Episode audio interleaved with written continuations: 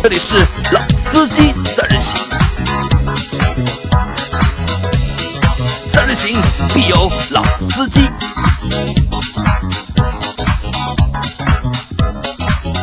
Hello，大家好，欢迎收听《老司机三人行》，我是周老师。大家好，我是杨磊。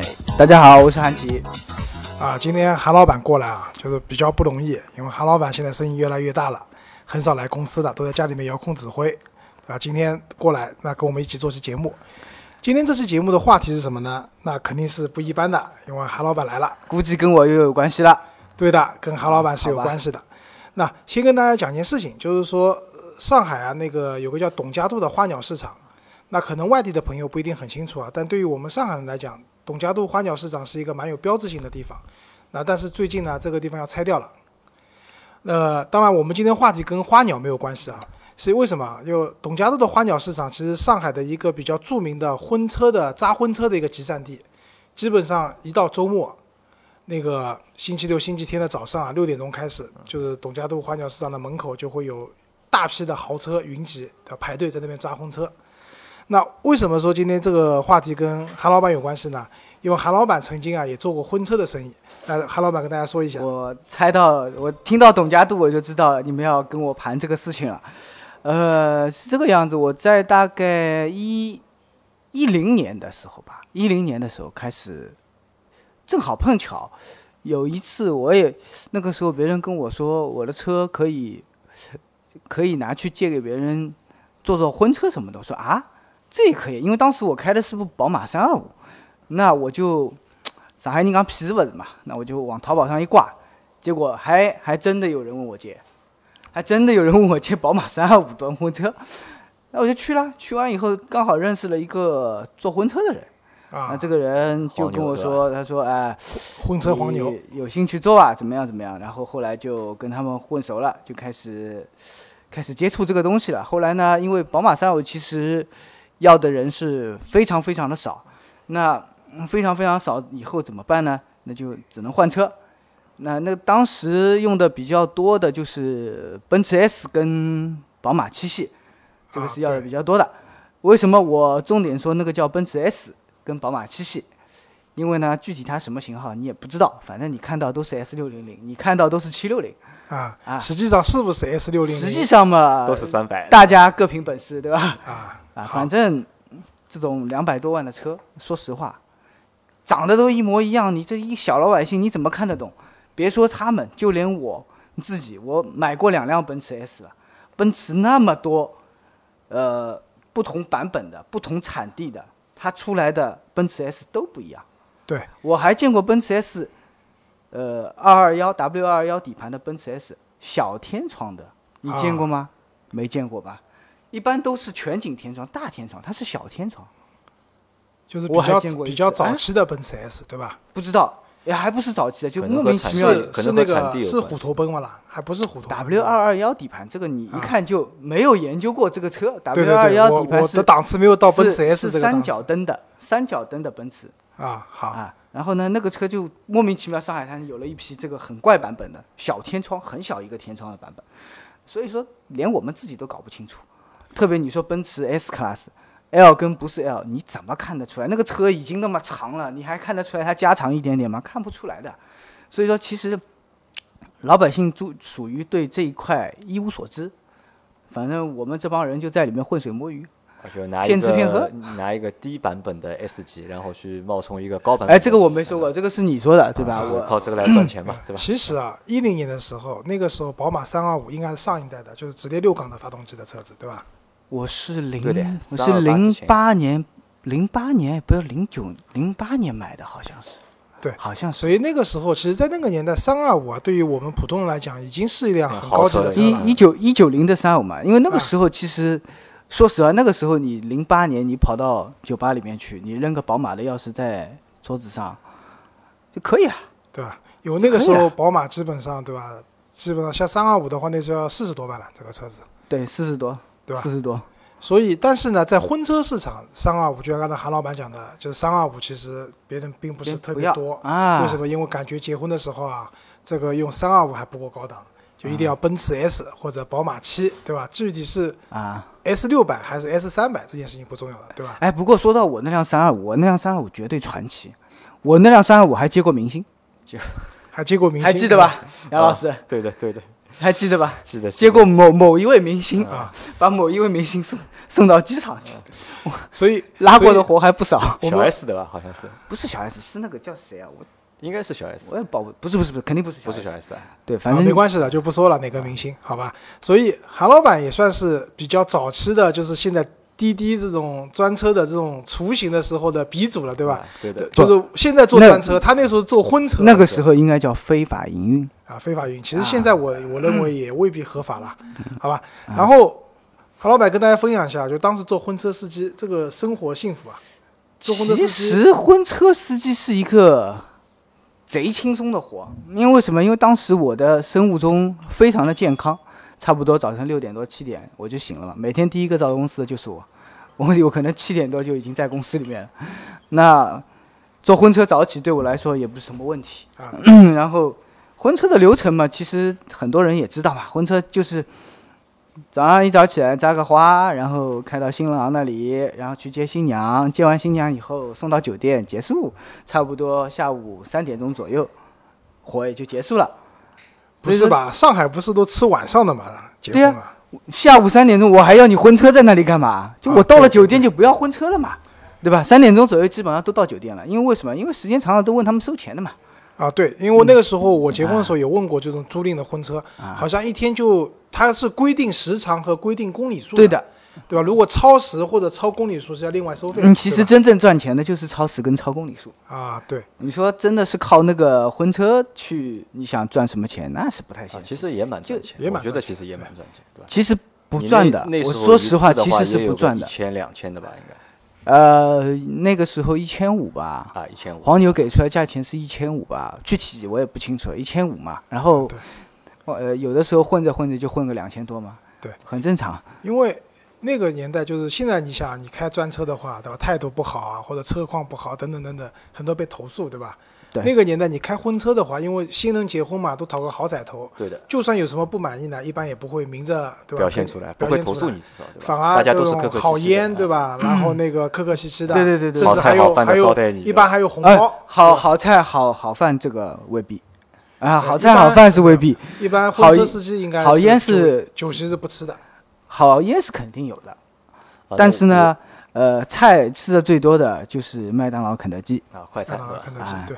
那我们回想一下，就是周老师，你去过几次那个就曹家渡的啊？不是啊曹家渡就是炸婚车，呃 不好意思，我一次都没去过。你没去过对吧？我去过两次，然后韩琦应该是去过无数次了，不知道，我数不清了。啊数不清了对吧？每个星期都要去嘛，生意好，对吧？我们回想一下，就是结婚的过程当中需要一个婚车去迎亲的这个习俗啊，大概是从什么时候开始的？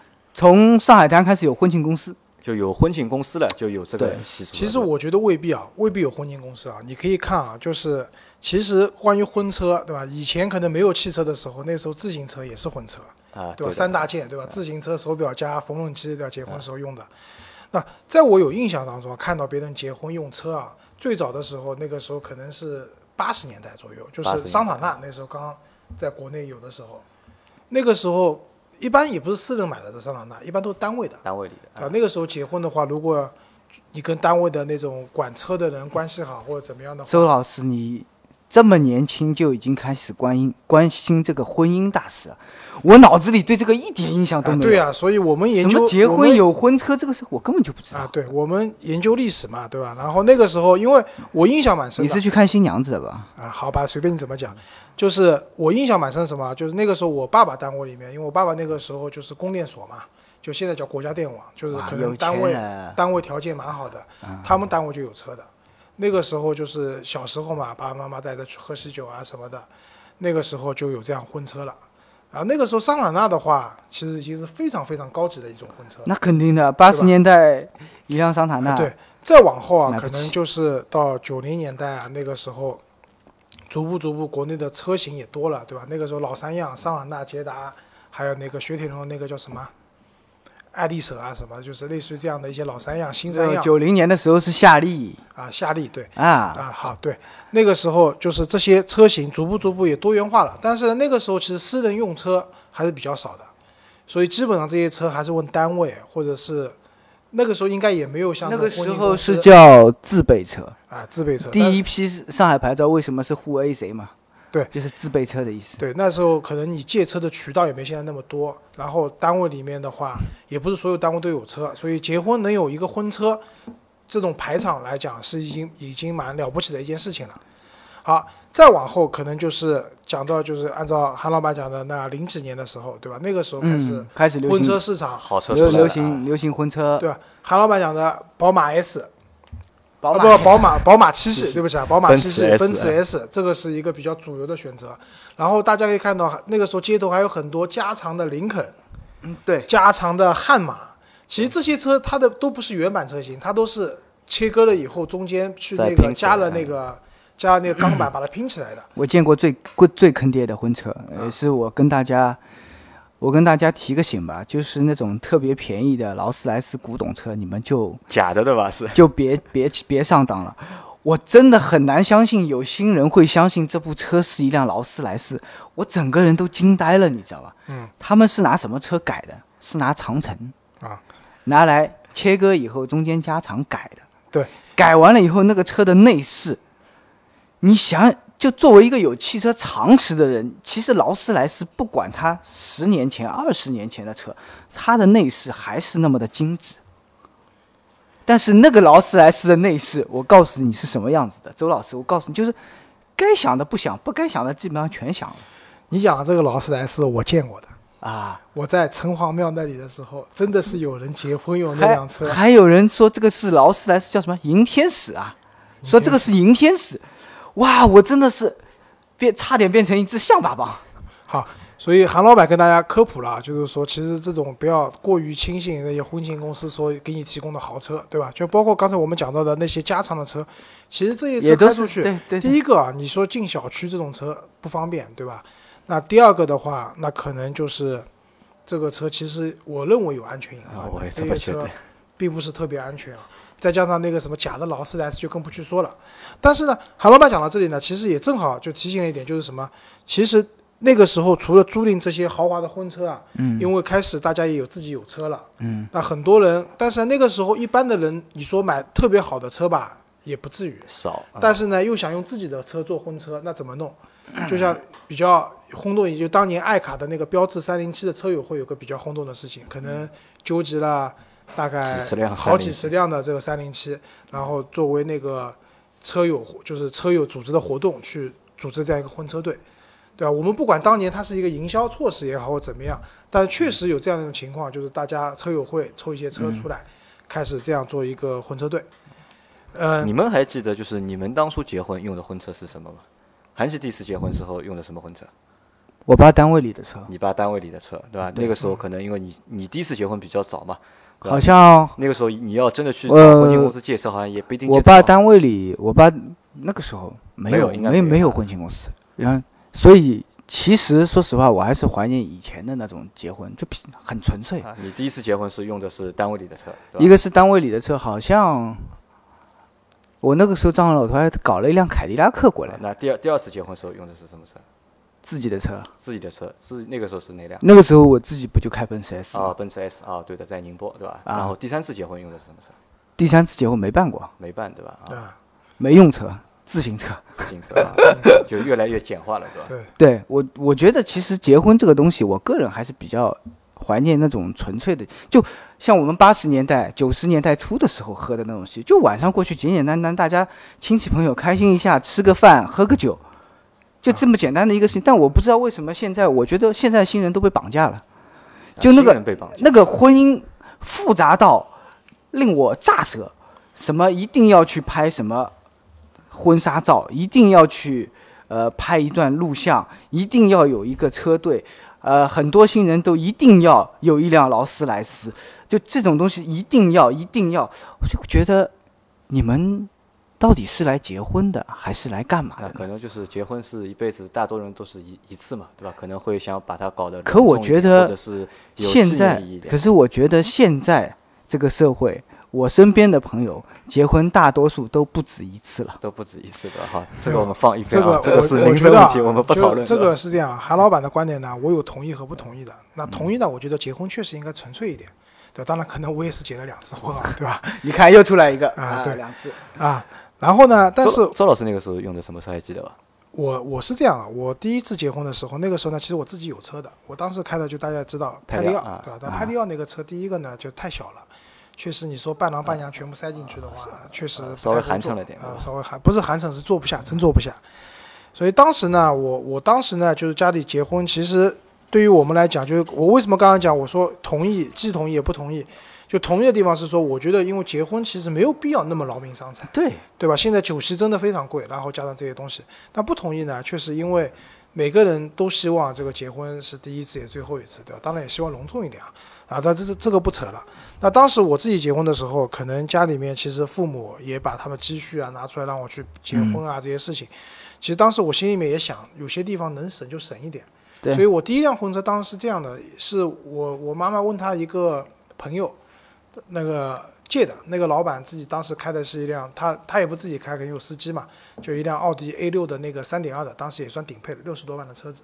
嗯，在那个年代，零零零几年，零六零七年的时候，六十几万其实蛮贵了，当时六十几万买房子都可以了，对吧？嗯，然后当时我我第一辆当时婚车就是这个，然后也没有很多的婚跟车。当时我因为我哥哥是做汽车销售的，他卖卖日产的，所以开了一辆日产的那个天籁的试驾车过来，然后加上我自己的派利奥，加上我那个当时摄影师有一辆那个羚羊，就是雨燕的呃不是雨燕那个铃木的那个叫羚羊，那个车百公里油耗五升，然后基本上我的一个车队就是这样的，然后从挺好嘛。对，然后从市区开到奉贤接人，然后再回到市区摆酒。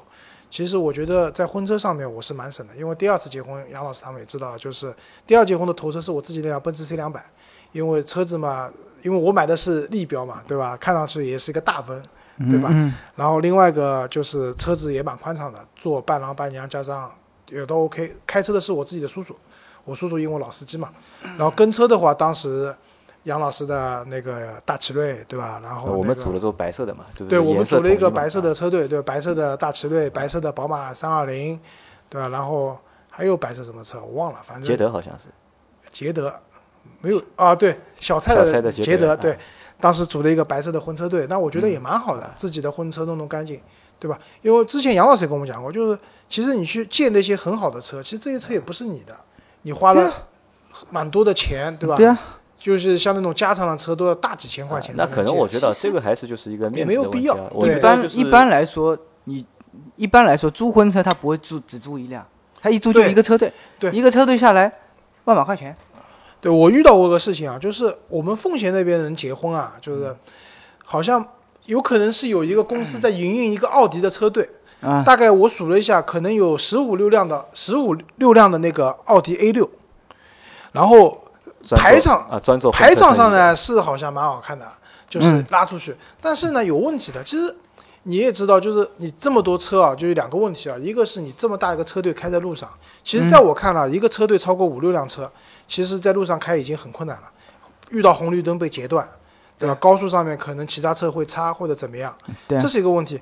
第二个问题就这真的就是当时那个十十五六辆的奥迪开到我住的那个小区来接新娘子，然后小区本来就不宽敞，然后把整个小区的路全部堵掉了，嗯，对吧？那你可能你觉得是说我结婚对吧难办的一件事情，对对对，我堵了，一个路，你们也别太介意，嗯，对吧？但是小区里面有个老人身体不舒服，嗯要开车送他去医院，车子嗯出不去，嗯这嗯，就引发了矛盾了，我觉得，嗯对吧？所以这个就是讲了难听点，就是你结婚你是高兴的，但你也不能影响别人，对吧？所以这种婚车队，其实我是不太赞成这种很多的婚车队的。但现在是这样，我觉得就是你们前面说的那些呢，可能也是之前的大家的一些普遍的一些做法。就是到现在来说的话，我觉得越来越多的新人啊，可能也变得就是越来越理智了。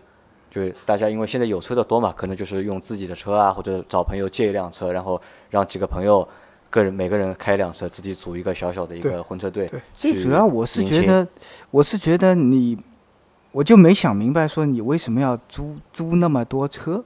那可能我觉得是一个排场吧，就面子上啊，其实就是其实就是一个爱面子嘛，其实就讲面子嘛，对吧？我就是说如果我嫁女儿，对吧？我嫁女如果嫁女儿儿，可能要要邻居看到啊啊有一辆非常好的对对对对对对车来接我女儿的话，那可能我会觉得脸上会比较有光，或者是比较有面子。对对对，我也觉得可能我觉得是这个意思。大多数的就是新人，可能还是出于这样的一个就是想法去办这样的事情嘛。对，因为隔壁老王家的女儿出嫁的时候是是劳斯莱斯来接的，所以所以我们宾利来接就觉得低档了，我得有两辆劳斯莱斯来接，对吧？这其实是大家的心态嘛。差不多对吧就这个意思。啊，对，我们刚才分享了，那杨老师，你结婚的时候，我结婚的时候，我结婚的时候，大家也简单呀，我就是我妹夫开了一辆奥迪 A 六做那个头车，然后我姐姐、我弟弟他们都有车嘛，就啊自己几个兄弟姐妹，嗯然后一人开了辆车过来，就大概也就五台车吧，五台也不要六台车，嗯，就做了一个婚车那不就这样解决了啊。对，所以我们三个人虽然结婚次数不一样，但是大家在婚车这件事情上还都是比较理智的。我们是实在人嘛。因为其实我当时是这样想的，因为我不会开车那个时候，如果我自己会开车的话，那我可能就也不要奥迪 A 六，可能我去借一辆什么敞篷车的，我自己开，对吧？载着我的老婆，我觉得那个还是蛮哦，蛮对，我想起来了，你你说到敞篷车，你我你提醒我了。我那次我第二次结婚的时候，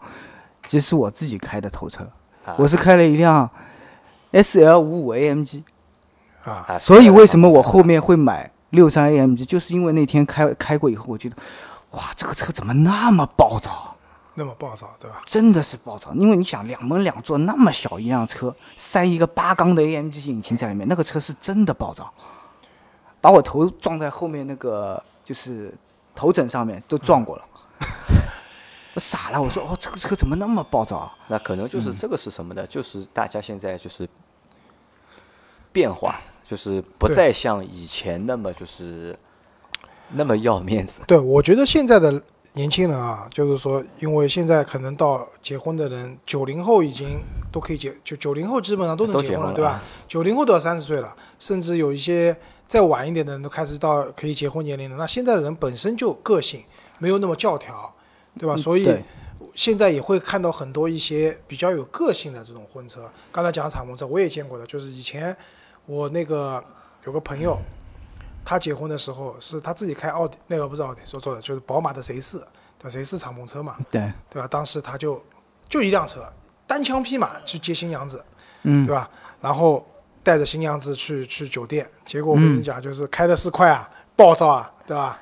然后到了酒店的时候，新娘子第一件事情先去补头饰、补妆去了，因为都吹掉掉了对，嗯，但这个也是一点，就是说，确实现在可能比较个性了，对吧？很多嗯人就是说在用婚车这件事情上，我我见过一次，就是那种三轮摩托车，三轮摩托车，因为啊三轮摩托车，对这个车是可以上高架的嘛。我在高架上对经常看到有人结婚就新郎开着三轮摩托车，新娘坐在边上，对吧？当然这蛮好，天天这天气适合、温度适宜的时候，蛮好，我觉得这。种形式其实也蛮好的，对我觉得就算你骑个自行车也蛮好啊，也挺好。啊，自行那自行车只能讲像你这样的韩老板这么大的老板，对吧？你觉得超脱了，你已经超脱了。啊你觉得自行车？我觉得自行车也我们 对的，我们觉得一般来说自行车，如果自行车可以的话，对吧？小黄车，小黄车的啊。拉个车队，对吧？其实说实话，我我倒是觉得婚姻这个东西，在乎的不是排场。如果说你真的想给你的新娘子一个，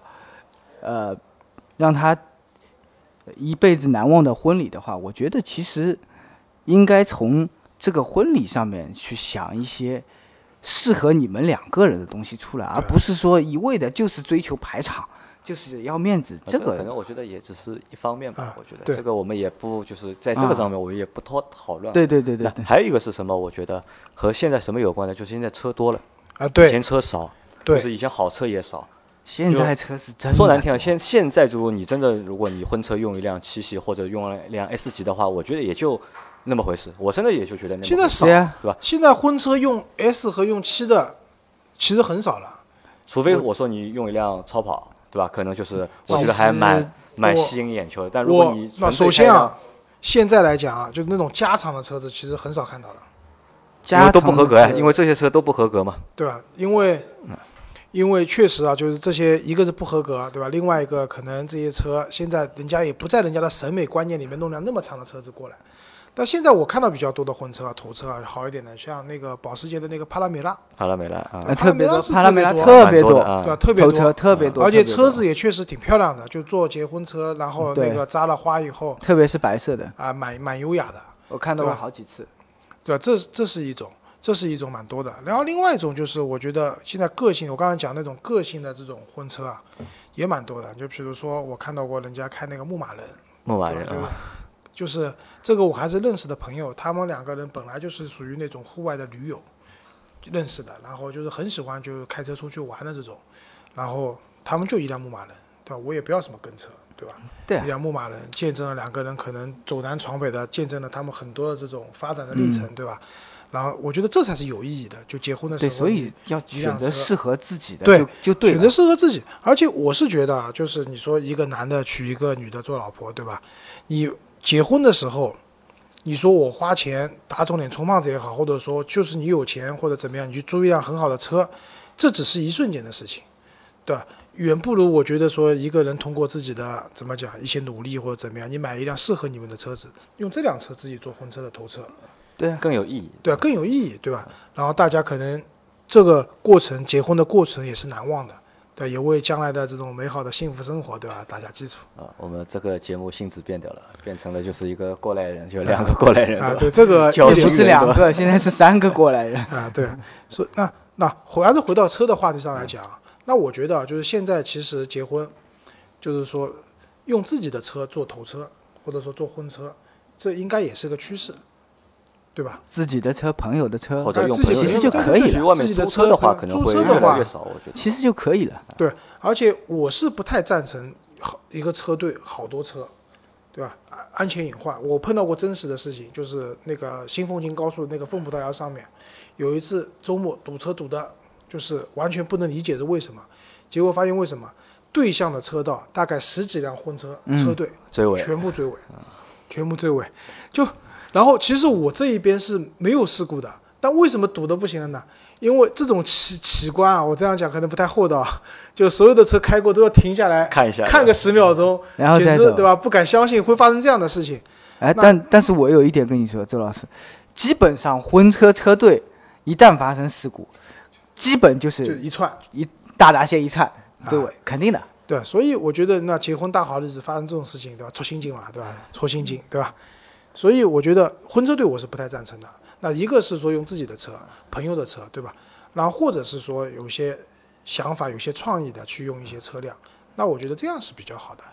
所以在我们在这期节目里面给大家提倡的是什么呢？就是在婚车的选用上面，就我们建议就是还是实际一点，就是不要铺张浪费，对吧？不要搞得太浮夸，其实没有太大的意义。对，因为从七八十年代开始有中国开始逐步逐步车子多起来了，对吧？从刚才讲的桑塔纳也好，嗯，到后来什么林肯啊、凯迪拉克啊，再到后来这些车子，它其实也是个演变的过程，它也代表了我们大家对用车的理念的这样的一些发生的变化。那我觉得其实现在车也越来越多了，大家的选择也越来越多了，在婚车这件事情上，也真的没有必要单纯为了排场去强迫自己或者付出更多的钱，或者说一定要怎么样，量力而行，或者说选择适合自己的，才是一个比较好的方式吧。好的，那我们这期节目就到这里，好，谢谢大家大家再见。见